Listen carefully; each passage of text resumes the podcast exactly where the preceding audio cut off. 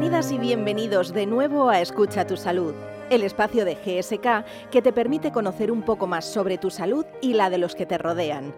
En el episodio publicado anteriormente, La prevención en los adolescentes, la doctora Leonor Liquete, pediatra y miembro de la Sociedad Española de Medicina de la Adolescencia, abordó la relación entre la adolescencia y la salud. ¿Son los adolescentes invencibles a las enfermedades infecciosas? ¿Existen, y si es así, cuáles son las conductas o factores de riesgo más importantes en cuanto a su salud que deben tener en cuenta los jóvenes? Estas son algunas de las cuestiones a las que se dieron respuesta. La adolescencia se trata de una etapa de la vida en la que la prevención adquiere especial importancia. En el episodio de hoy trataremos los aspectos legales de la prevención en el adolescente.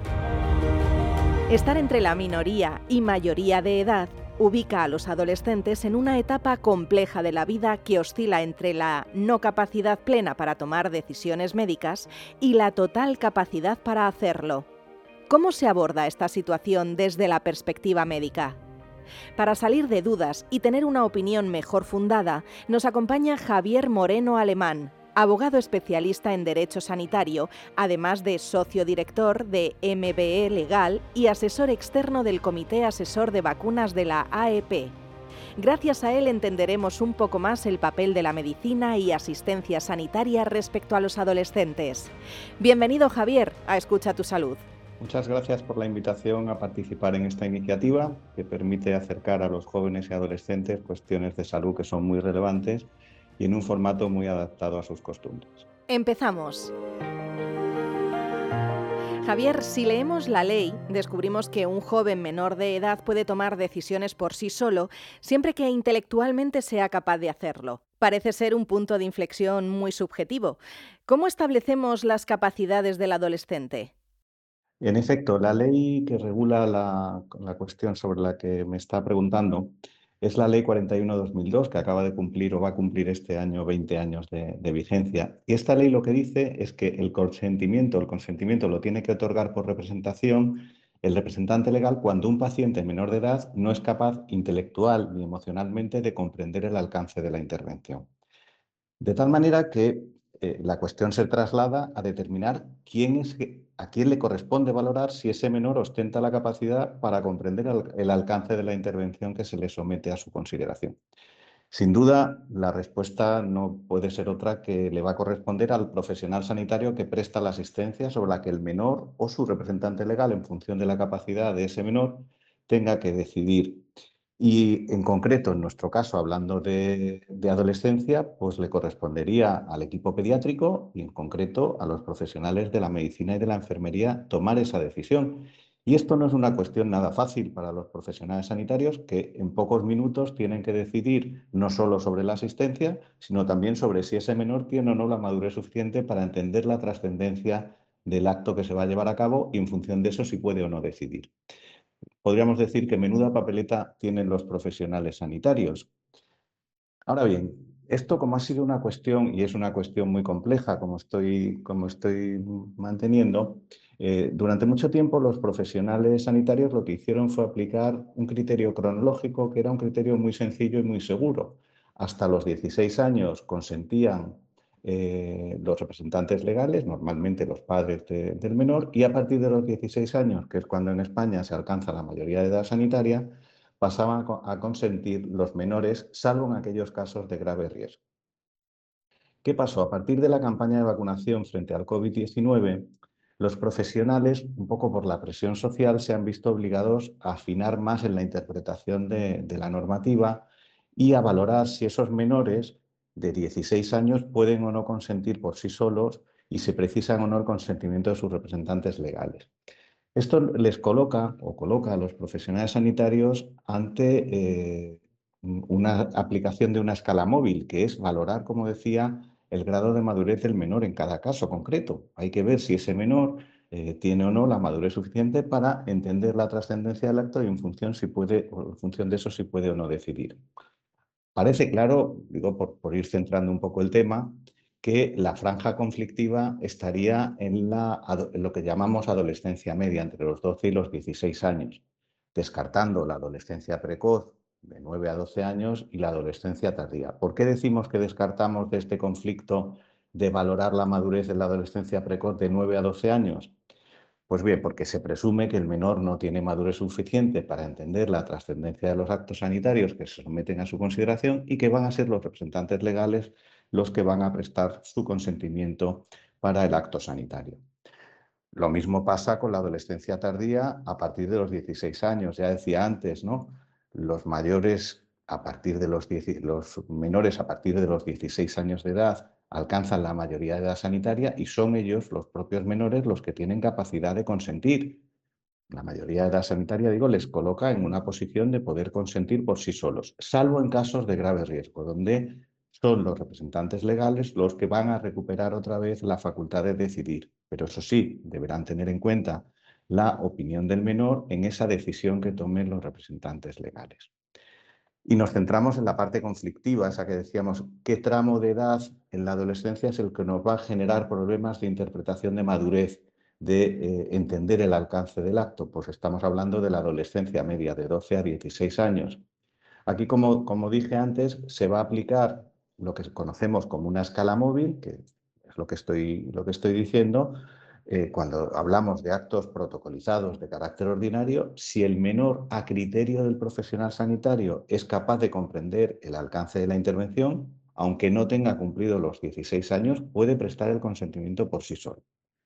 Ahora bien, eh, que un menor entre 12 y 16 años de edad, aplicando la normativa, pudiera decidir por sí solo eh, en ocasiones puede generar una situación, una situación que, de cierto conflicto. Por eso parece más razonable, siguiendo, siendo plenamente respetuosos, no solo con esta ley que yo estoy diciendo, la Ley de Autonomía del Paciente, la Ley 41-2002, sino con toda la normativa en general, lo más razonable es aplicar un criterio mixto, donde efectivamente sean los menores maduros entre 12 y 16 años los que decidieran, pero eh, sin excluir la intervención de los representantes legales, de los padres, que están obligados, en todo caso, a un deber de guarda y custodia y también deberían prestar su consentimiento para esas decisiones junto al menor, como una manifestación del deber de velar por él. Por tanto, el menor decide, el menor maduro decide y el representante legal, los padres, codeciden, firmarían también con él o eh, mm, apoyarían también ese consentimiento. Y una cosa muy importante para, terminar sobre la cuestión que me planteabas, que es la importancia de tener presente que el representante legal siempre debe decidir en interés de la vida o la salud de su representado, con carácter general. La ley de autonomía del paciente así lo establece. siempre no se pueden tomar decisiones por parte de un representante que pongan en peligro la vida o la salud de su representado. Esto es así con carácter general para cualquier eh, representado, para, siempre que se vaya a tomar una decisión en nombre de otro, en materia de salud hay que tomarla velando por la vida o la salud de esa persona. Pero si es así con carácter general, mucho más cuando hablamos de menores de edad, porque en nuestro derecho hay un principio fundamental de interpretación que es el principio de protección del interés superior del menor, que debe tenerse en cuenta en todas las decisiones que les afecten y la interpretación de todas las normas legales. Siendo plenamente capaz, un joven puede tomar cualquier decisión sobre su salud aún no llegando a la mayoría de edad, desde una cita médica hasta la realización o no de un tratamiento o a la administración de una vacuna. Bueno, como decía antes, el mayor de 16 años ostenta ya la mayoría de edad sanitaria y no precisa ningún complemento de capacidad por sus representantes legales. Eso con carácter general. Ahora bien, ¿qué, ocurre cuando hay una situación de grave riesgo para la vida o la salud de ese menor de más de 16 años de edad? Si esa actuación es una situación o una actuación que puede suponer una situación de grave riesgo para la vida o la salud del menor, según el criterio del facultativo, el consentimiento lo tiene que prestar el representante legal del menor una vez oída la opinión del menor y tenida en cuenta su uh, opinión. ¿no? Eh, en el caso concreto de las vacunas, esta situación que, estoy planteando no, aplicaría. No aplicaría porque no nos estamos eh, colocando en ese escenario que prevé la ley del grave riesgo para la vida o la salud del menor.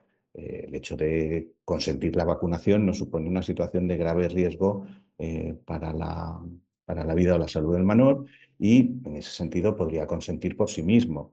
Esta situación está eh, recogida así a partir de la, de la, ley del 2015 y trataba de evitar que eh, menores a partir de los 16 años de edad pudieran eh, acudir a situaciones de interrupción voluntaria de embarazo sin el consentimiento o ni siquiera el conocimiento de sus padres. Por tanto, si puede un menor a partir de los 16 años de edad pedir una consulta o acudir solo al médico, pues legalmente sí, no tendría ningún sentido que pudiera el menor a partir de los 16 años decidir por sí mismo, pero no pudiera pedir cita o acudir solo a una consulta médica. En derecho hay una máxima que dice que quien puede lo más, que en este caso sería consentir, puede lo menos, que sería pedir la cita o acudir solo al médico. Eh, la situación eh, es completamente distinta en la adolescencia precoz de 9 a 12 años. No parece que sea posible legalmente pedir una cita o acudir solo a una consulta médica porque se presume que en ese tramo de edad no se tiene la madurez suficiente para eh, entender la trascendencia de los actos sanitarios y por tanto va a ser necesaria la intervención de los representantes legales para la toma de decisión, para la cita y para la consulta. Eso sí, los representantes legales tienen eh, el deber de oír a ese menor y conocer su opinión. Nuevamente, la zona más conflictiva mm, vuelve a ser ese tramo de adolescencia que llamamos de adolescencia media entre 12 y 16 años, donde habrá que valorar las circunstancias concretas de ese menor de si es capaz o no de entender la trascendencia de los actos sanitarios. Y ahí vuelvo a, reiterar lo que, lo que ya dije anteriormente, ¿no? Eh, lo razonable sería ir a ese criterio mixto. Si el menor tiene la madurez suficiente, decide por sí mismo, pero sus representantes legales, sus padres, codeciden en el ejercicio de la patria potestad. En relación con estos ejemplos que acabas de comentar, Javier, eh, ¿sabías que de las medidas de prevención de enfermedades, la vacunación es la segunda herramienta que ha salvado más vidas en el mundo, después de la potabilización del agua? ¿Cuáles son los principales retos legales que se nos pueden presentar en la adolescencia relacionados con eso, con la vacunación? Yo lo, primero que quiero, destacar es que el derecho mm, es una herramienta que sirve para mejorar la seguridad en todo el proceso de vacunación. Todo ese proceso de vacunación, que tiene una parte evidentemente sanitaria, tiene una regulación y el cumplimiento de esas normas, el cumplimiento de esa regulación hace que todo ese proceso de vacunación sea mucho más seguro para los eh, sujetos que se someten a la vacunación como para los profesionales sanitarios. En materia de información, en materia de prescripción, en materia de eh, dispensación y en materia de administración, todo eso está regulado. Y vamos, vamos a tratar de verlo. En, en materia de información, lo primero que nos tiene que quedar claro es que los adolescentes son destinatarios de la información. Son destinatarios de la información para que puedan decidir en función de su grado de entendimiento o si son mayores de 16 años, o bien si el consentimiento lo van a prestar sus representantes legales, sus padres, para que su opinión sea tenida en cuenta cuando los padres vayan a prestar ese consentimiento. La información nos tiene que quedar claro tanto o tiene que quedar claro tanto a los profesionales sanitarios como a los adolescentes y a las familias, es que hay que informar hay derecho a la información sobre todas las vacunas, tanto se trate de vacunas financiadas como se trate de vacunas no financiadas. Y la responsabilidad de la información la tiene todo el equipo pediátrico, la tienen tanto los pediatras como los profesionales de la enfermería. E, e, el contenido de la información desde el punto de vista legal es distinto. En las vacunas financiadas y las campañas vacunales, lo que nos dicen los tribunales es que basta con informar de las consecuencias leves y de los riesgos típicos. En cambio, cuando se trata de vacunas no financiadas, habrá que informar de riesgos graves e infrecuentes. Hay que hacer una información más detallada. ¿Cuál es el gran reto en materia de información y de consentimiento? Pues para mí, claramente el gran reto es tratar de evitar que cuando hay situaciones de conflicto en las familias, sobre todo en materias de separación o de divorcio, los padres no utilicen esa decisión sobre si consienten o no la vacunación del hijo para solventar otro tipo de eh, conflictos que pueda tener eh, esa pareja. Eh, siempre hay que poner por delante el interés de los menores en todas las decisiones que les afecten Y con demasiada frecuencia vemos como los padres acaban llevando ante los jueces disputas de discrepancias entre ellos, que uno quiere vacunar y otro no quiere vacunar.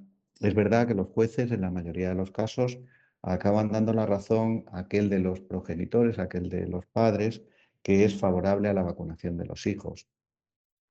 Eso en materia de información. En materia de prescripción, eh, también hay, hay, una regulación distinta. Cuando hablamos de campañas, de campañas vacunales y vacunas financiadas, no es necesaria una prescripción médica, no es necesaria una receta médica, basta con la orden de dispensación de la enfermería. ¿Y por qué no es necesaria una receta médica? Pues porque la prescripción de estas vacunas financiadas y de las, de las campañas de vacunación la hace la autoridad sanitaria, no es preciso que la haga un médico de manera individualizada. La situación es distinta cuando hablamos de vacunas no financiadas. En este caso sí que es necesario una receta médica eh, donde el médico se pronuncie sobre la denominación comercial de la vacuna que está prescribiendo. ¿Qué ocurre con la dispensación? Bueno, pues la dispensación también tiene diferencias según hablemos de vacunas eh, financiadas y campañas vacunales. La dispensación se hace en el centro de vacunación eh, y en cambio cuando son vacunas no financiadas la dispensación se hará en la farmacia y el farmacéutico tendrá que dispensar la vacuna indicada en la receta por denominación comercial sin tener el farmacéutico la posibilidad de sustituir la vacuna que ha prescrito el médico. Y finalmente la administración, y esto es muy importante, tanto de vacunas financiadas como de vacunas no financiadas, debe hacerse por personal sanitario, por personal sanitario eh, con cualificación, por el personal de enfermería, conforme a las advertencias del prescriptor y velando porque se administra la vacuna prescrita y en ese centro autorizado. Y digo, todo esto que acabo de comentar son exigencias legales. Si se cumplen, la vacunación es más segura, y el reto que tenemos es que tanto los profesionales como los adolescentes y las familias conozcan estos mandatos legales y que se generalice su cumplimiento. Javier, ¿qué consejos darías a los padres y adolescentes que quieren informarse y conocer más sobre los aspectos legales y bioéticos de la prevención en este grupo de edad? Bueno, esto es una cuestión muy importante, eh, que los adolescentes seleccionen bien sus fuentes de información sus influencias en temas sanitarios no pueden ser los mismos que para temas de moda, música, juegos, etc. Estamos hablando de lo más importante que tenemos, que es nuestra salud. No nos podemos creerlo con carácter general, no nos podemos creer lo primero que vemos, leemos o oímos en general, pero mucho menos en temas de salud. Fijaos la cantidad de fake news que ha habido con la pandemia del COVID, ¿no? donde las autoridades sanitarias y los profesionales sanitarios han tenido que desmentir muchas veces noticias falsas que han podido causar mucho daño a muchas personas. Como en todos los campos, es verdad que en materia de salud también hay influencers en nuestras redes, más concretamente pediatras, enfermeras, farmacéuticos, que son grandes comunicadores y con, mensajes muy fiables. Pero lo más fácil y seguro, sin duda, es acudir a fuentes contrastadas y canales oficiales de sociedades científicas y para no abrumar con muchos datos, simplemente recomendar a nuestros adolescentes y, familias dos. Eh, la página web de la Asociación Española de Pediatría, www.aper.es y más concretamente el manual de vacunas en línea del Comité Asesor de Vacunas de la Asociación Española de Pediatría. Y por otro lado, la Sociedad Española de Medicina de la Adolescencia, www.adolescenciasema.org. Como hemos visto, la perspectiva legal nos ayuda a discernir y diluir la subjetividad. La adolescencia es una etapa de crecimiento y maduración que, si contamos con los profesionales y la información adecuada, será positiva y segura para todos. Muchas gracias, Javier Moreno Alemán, abogado especialista en Derecho Sanitario, además de socio director de MBE Legal y asesor externo del Comité Asesor de Vacunas de la AEP, por habernos acompañado hoy y habernos aportado un poco de luz en este entorno legal.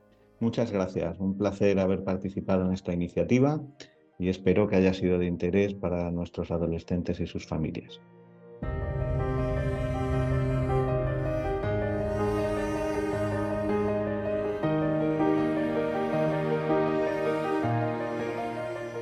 En el episodio de hoy hemos aprendido que el adolescente con plenas capacidades tiene derecho a decidir sobre qué tratamientos quiere y no quiere seguir.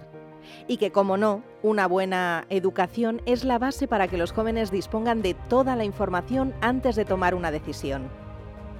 Y hasta aquí el episodio de hoy. Nos alegraría saber que gracias a este episodio sabes alguna cosa más sobre la salud. Si es así, compártelo con los tuyos. Nosotros mientras te invitamos a seguir con otros capítulos de Escucha tu Salud y a visitar la página web pacientes.gsk.es. Y recuerda, eso sí, que ante cualquier duda siempre debes consultar con un profesional sanitario. Te espero en el próximo episodio.